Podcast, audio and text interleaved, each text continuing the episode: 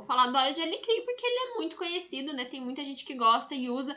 É conhecido como óleo de estudante. Não é à toa que ele é conhecido como óleo de estudante, porque ele é muito bom para melhorar e aumentar o nosso nível de foco de concentração, como também aumentar o tempo que a gente consegue focar e é, ficar focado e concentrado. Porque às vezes a gente consegue melhorar, mas esse tempo passa muito rápido. Então, o óleo de alecrim ajuda a aumentar esse tempo que você consegue ficar focado e concentrado.